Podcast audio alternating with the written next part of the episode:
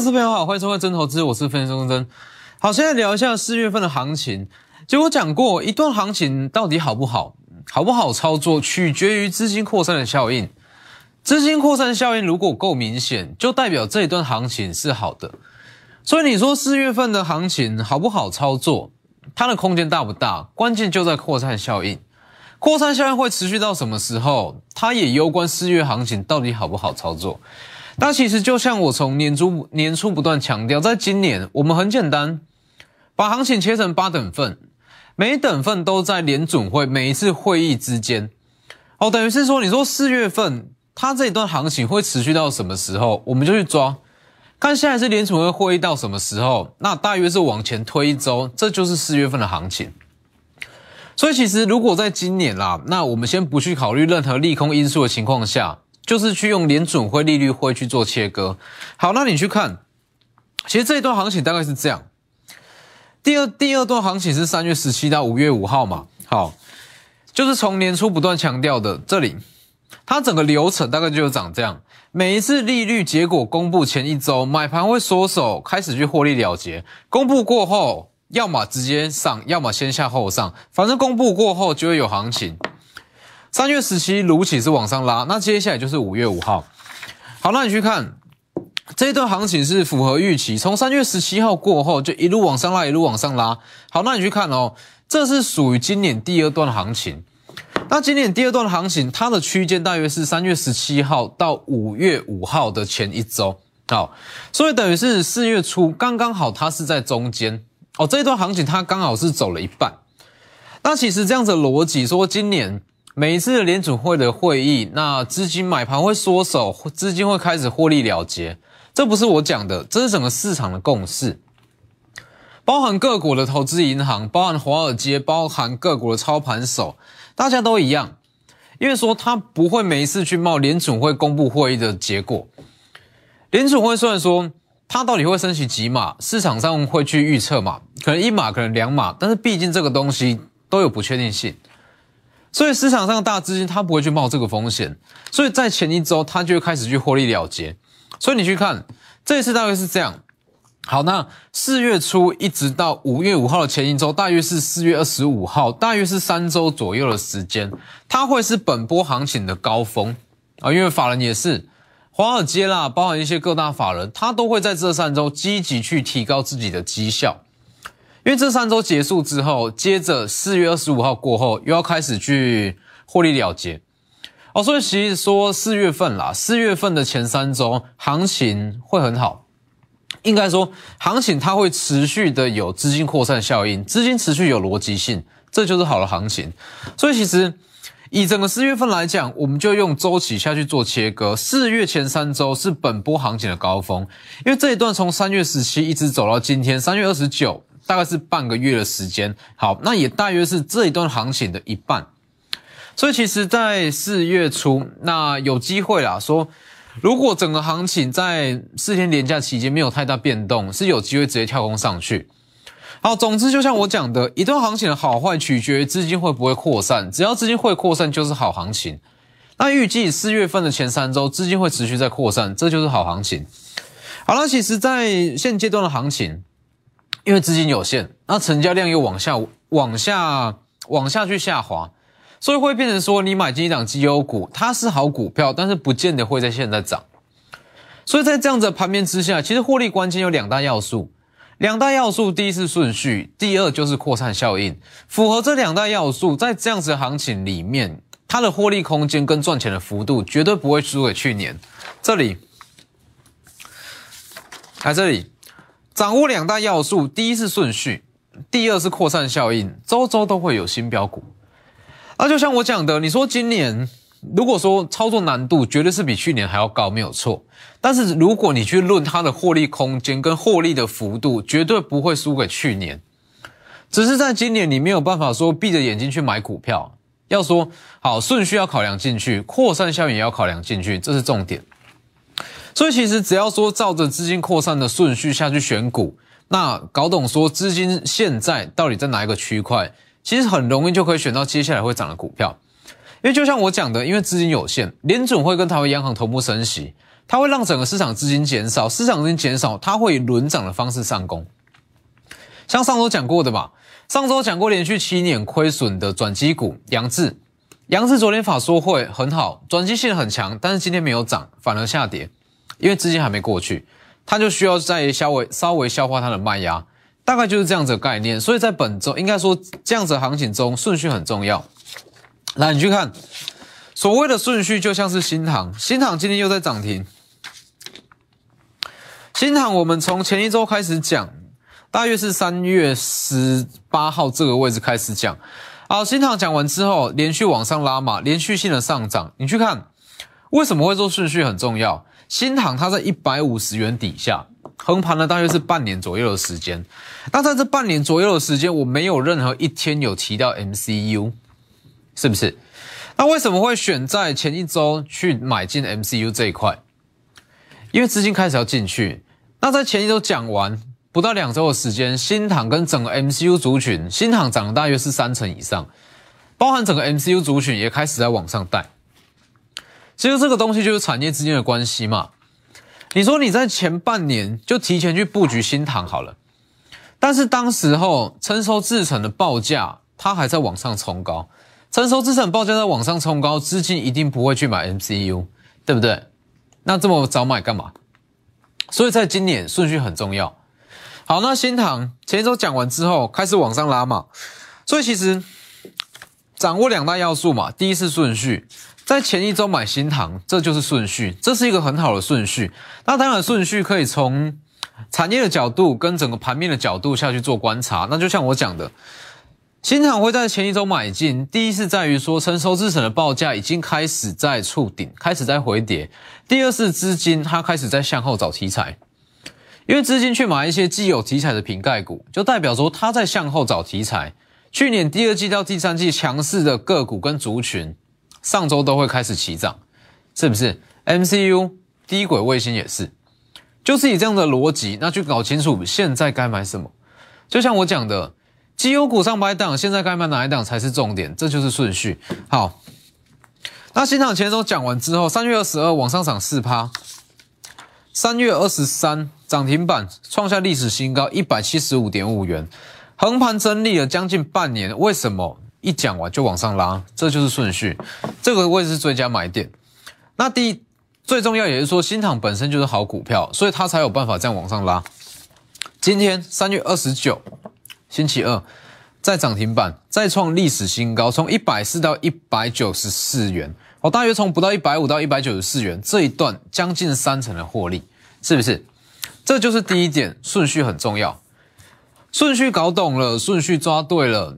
买进去自然不用等太久。很多人会说，我买进档股票，我等个一年，等个半年，它会涨没有关系。理论上是这样，但实际上你会陷入一个恶性循环。买进的股票不会涨，看到其他族群在涨，你会把这一档卖掉去追其他族群。那刚刚好追上去，可能说资金又开始转回来，它就会陷入一个恶性循环。卖掉手上的弱势股，那去追强势股，结果强势股又刚刚好套在相对高点，会这样，会出现这样的情况。哦，所以新塘。会在这个位置买，就是第一点最重要的顺序。好，那顺序搞懂之后，接着就是扩散嘛。好的行情一定会有扩散效应，一定要有扩散效应，赚起来的速度才会快。应该是说，当资金有了扩散效应，操作起来顺畅度才会高哦。否则，如果你说强势族群中有弱势股，弱势族群中有强势股，零星点火，这样子的盘是不是说赚不到钱，而是很辛苦。我们赚完一档。那要再花很多时间找下一档。好了，总之新塘涨上来之后，接着去扩散嘛。那新塘它就是一个很标准，把整个 MCU 带出扩散效应的一个例子。哦，新塘涨上来之后，那资金又开始延伸，资金它产生扩散效应，所以包含像深全，甚至连盛群，包含像是九旗这些，通通都跟着往上涨，这就是扩散效应。所以其实，在今年啦，应该说在近期这样子的行情。哦，充斥着利多消息、利空消息的盘面上，那只要说掌握这两大要素，赚起来会非常轻松，而且每周都会有新的标股。好，新涨涨上去之后，它就带出整个扩散效应嘛。扩散效应当时有讲过，扩散效应它一样会从整个族群里面激起最低的开始涨，三一二二的深犬，三月二十三号特别讲过，它有机会被新厂带出来。深犬今天大涨九趴，是不是往上拉？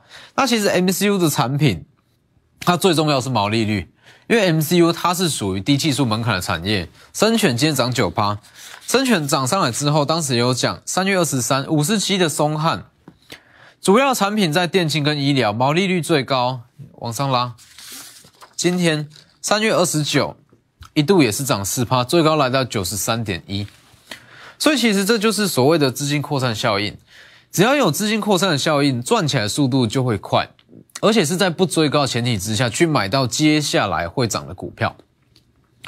我们先去找顺序，发现到资金它是转往好向后去找题材。去年第二季到第三季强势的族群，又加上成熟资产的报价已经开始在触顶，所以资金会去找 MCU，先买新塘，这叫顺序。那再来从新塘开始，它会呈现资金扩散的效应。会有资金扩散的效应，就可以再接着去买在相同产业里面激起更低的个股，包含像深全，包含像是松汉，包含像是灵通，这些都是四九五的灵通，是不是？今天也涨九趴。这里产品组合优化，毛利率大幅提升，今年预计可以到七到八元，所以本身也是绩优股，那受惠于新厂上涨，跟着往上拉。所以其实以今年来讲啊，你会发现到，其实很多的股票它还没涨，不不代表说它基本面不好，而是说资金还没过去。那资金还没过去的情况之下，先去提前卡位，其实意义不大。那倒不如说，就像我讲的，把所有绩优股把它列出来。好，绩优股上百档，现在该买哪一档，这才是重点。所以就要先去判断盘面上的现象。那盘面上的现象判断出来之后，你会知道现在资金它在想什么。现在资金它在向后去找题材，那自然去年第三季到第二季强势的族群 MCU 低轨卫星，它就有机会跟着往上攻，是不是？所以其实只要重视到这两块哦，顺序跟资金扩散效应，在这样子行情之下，不论啦，不论说大盘怎么走，大盘怎么变化，或者说乌二之间的冲突它怎么去发展，其实说真的，跟盘面上强势的个股不会有太大关系哦，它会轮涨。但是不会说因为大盘的影响而说完全的行情完全结束。那再来像是整个第三代半导体也是，第三代半导体当时从这个位置开始降吧，汉磊也是，三七零七汉磊换跌了将近半年的时间哦，换跌将近半年的时间。那为什么在前一周讲完就开始涨，一路涨了大约是两成以上？这就是顺序，哦，这就是顺序。你说汉磊，如果说新塘就算了。新航，你在这半年之间任何一个点位去买，今天都是赚钱。但是如果是汉磊就不一定。汉磊，你在这缓跌的半年期间，随便找一天进去买进，它不见得一直到今天，你不见得也是赚钱。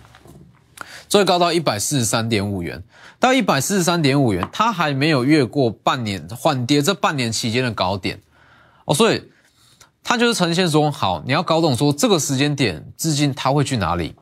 当时讲第三代半导体也是，为什么会去买汉磊？那一直到接到加金，因为市场资金它已经开始在往绿色制程、低能耗这一块下去寻找。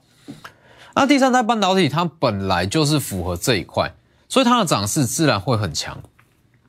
所以接下来在本周大约还有三个交易日，那这三个交易日除了说做一些短线操作以外，最重要的是要去提前四月份哦，四月份的强势股，就像我讲的。其实你可以发现到，这些资金扩散效应，包括像台积电，从中沙一直到祥敏、金鼎，那一直到升阳半，这样整串的供应链、整串的资金扩散效应，它都是从三月十七号过后才开始，因为三月十七号才是实战上的大行情，所以其实是就像我讲的，只要市场资金有逻辑，这就是一段好的行情。好，那。你说这段行情它会持续到什么时候？就像我讲的嘛，它预计会持续到五月五号的前一周，也是大约是四月二十五号上下。哦，所以如果是论四月份的行情，哦，我们先不去论大盘，也先不去论一些不可控的利空消息，就单纯看这个周期的话，四月份有三三周，哦，有三周可以去做操作。所以在本周就是提前去布局四月份有机会往上飙的个股。来这里，掌握两大要素，顺序跟扩散效应，周周都有新的标股，把握机会，提前布局四月标股。利用广告时间直接来电，先进段广告。所以一段行情的好坏，它绝对不是取决于指数会不会涨。在目前这个价位、这个点位，你去看指数在这个位置，那很多人会去探讨说，这次的下跌修正，它有没有机会再去往季线挑战？季线大约在一万七千九百点这个位置，很多人会去探讨这个问题，指数有没有机会挑战季线？好，那我请问一下，如果说指数站上季线，但是它的全部的涨点都在台积电身上，这是好，这是好行情吗？绝对不是。好，如果说指数站上季线，哦，正式站稳季线，但是所有的涨点都是由台积电所带出来，我相信对于多数投资人来讲，你不会赚到钱，是不是？但是如果说指数在这个位置开始震荡，哦，开始完全都不动，它也不去挑战季线，那也不去。攻破什么关卡价，它就卡在一万七千七百点上下。哦，但是当全指股不动，中小型股却资金不断在扩散，这是不是好行情？这绝对是好行情。所以其实就像我讲的，你说四月份的行情好不好？在前三周资金扩散效应会持续下去。既然说资金会扩散，就代表这是好的行情。所以在我这两大平台里面，都会有这类这类型。资金资金的一些流向，Light 跟 Telegram ID 都是 W 一七八 V 一七八，前面记得加小老鼠，两大平台都非常重要，会告诉你说每天的盘面现象，它到底在做什么，资金在想什么，你要知道说盘面上的资金在想什么，你才会知道现在该买什么。就像我讲的嘛，很多人说新塘这次的上涨是因为易发半导体的涨价。但其实，一发半导体它会在它在今年的供需缺口非常大，这在去年第四季早就有了消息，是不是？只是说当新厂涨上来，那自然这项消息它会再被放大。如果说这次新厂不涨，就算有易发半涨价的消息，市场一样不会去讨论，是不是？所以其实这就是一个资金的效应啦，就是说。技术面、筹码面这些都可以造假，但是资金它是真枪实弹，它是没办法造假。那看着资金跟着资金流向去选，那自然说获利会最稳定。那就像我讲的，所有产业里面它都存在一定的规律性。那这个规律性就是要对产业够了解，全面性的了解。就像是新塘，新塘为什么会在这个时间点上涨？除了说好资金开始往向后去找题材以外，另外一块是因为成熟制程报价触顶，那包含像是二级体也是，二级体为什么会从上周那一直强到本周？就像我讲的，因为第三代半导体开始在转强。而汉磊，汉磊从前一周开始讲这个位置往上拉，大约是两成左右。好，那你可以发现到，其实当时讲完汉磊。五十五的台半，它就开始也在跟涨。这一段从汉磊开始涨，五十五的台半也开始在涨，这就是一个联动关系嘛。所以就像我讲的，如果你没有在第一时间好操作到汉磊或者说加金，那我们可以反向去买台半，是不是？因为其实就算它会涨，但是你去追高其实意义不大。就像是新塘也是一样，没有在第一时间买到新塘。可以续报，但是我绝对不会鼓励你去追。好，那说没有买到的话，可以去买，包含像松汉，包含像深泉，甚至连盛群也是，大概是这样子的逻辑。所以关于说第三代半导体跟二极体，可能一对于一般投资人会觉得说它有什么关系？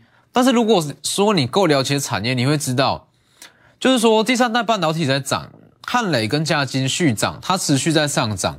那市场资金自然会去寻找接下来有机会切入到第三代半导体的股票，二极体就是其中一环。所以你去看今天的台办也是本身的获利就不错，二极体跟 mosfet，那最重要的是它有在切入第三代半导体碳化系这一块，今天在续涨两趴，最高来到九十元。那当然五十二五的台办今天是稍微的开高走低，那就像我讲的，因为成交量在下滑，资金有限。资金有限，它会以轮涨的方式去上攻，那轮涨绝对比起涨还要好。就像我说的嘛，其实如果说轮涨的话，我们可以每一档都赚到，不会有所谓的机会成本。台积电设备从中沙一直涨到祥敏、金鼎、信鸿科，甚至到升阳半，到接下来可能有的星云，这些可以，它是以轮涨的方式上攻，就可以一档赚完再去接下一档。来，所以你去看台半涨上来之后，前一周有讲过的鹏程八五的鹏程也跟着往上涨，那鹏程其实也是很标准。车用的集体的占比提升，最重要的是，它在今年会去加快碳化系这部分的发展，跟着往上拉。今天涨三趴，是不是？所以这就是一个产业逻辑啊。所以你说产业重不重要？你如果单纯去看，当然不重要。很多人会说基本面不重重不重要？你单纯去看基本面，说真的不是太重要哦。很多的营收数字、获利数字，你去 Google 一下都会有。但是如果你打把它搭配到实战上，你会知道接下来资金会去哪，这才是了解产业最大的价值啊！很多人说他很懂产业，很懂什么样说，好在某一间科技大厂上班，很懂这一间产业。但是如果说没有把所学到的产业知识运用到实战上，其实他一样没有把没有办法转换成钞票。八二五的鹏程涨三趴。那鹏程它会持续扩散到接下来的二级体上面，就像我讲的，其实，在二级体的的股票很多，但是它有涨的，在整个二级体比较强势的，都是有切入所谓的碳化系 SIC 这一块，车用半导体部分产品线扩长，重点是三六七五的德伟，它在今年也有加大在碳化系这一块的比重，所以跟着往上涨，所以你看德伟、鹏程、台半。这几档它都是在今年会去加大第三代半导体的比重，那是不是这个产业逻辑就出来了？汉磊跟嘉金先涨，涨上来之后，市场资金会去寻找接下来也是有机会切入碳化系氮化镓的个股，二集体，鹏程、德伟、台办，是不是？那这个顺序其实包含像是华航跟长荣航也是，这也是一个很好的资金顺序。来去看。二六一零的华航今天也是涨三趴，昨天才刚讲嘛，在本周有机会成为资金避风港，往上拉。二六一八的长隆航也是一样，决定挑战四元，这项利多本来就没有变，但是因为本周说资金利多有限，所以资金自然会转移到这些既有利多。今天也是涨五趴，这个也是一个资金的逻辑啊。哦，当其他地方好没有说更具吸引力的一些。更具吸引力的题材，市场资金就会向后去找题材，包含长华航跟长荣航，甚至航运也都有机会。所以其实在这个时间点，那一直到四月份，四月份这前三周，它的行情都还会非常好。那一直到四月份的最后一周，就开始去把一些持股获利了结，开始转进，然后开始为第三次的行情做准备。所以把握机会，掌握两大要素。顺序跟资金扩散效应，周周都会有新标股。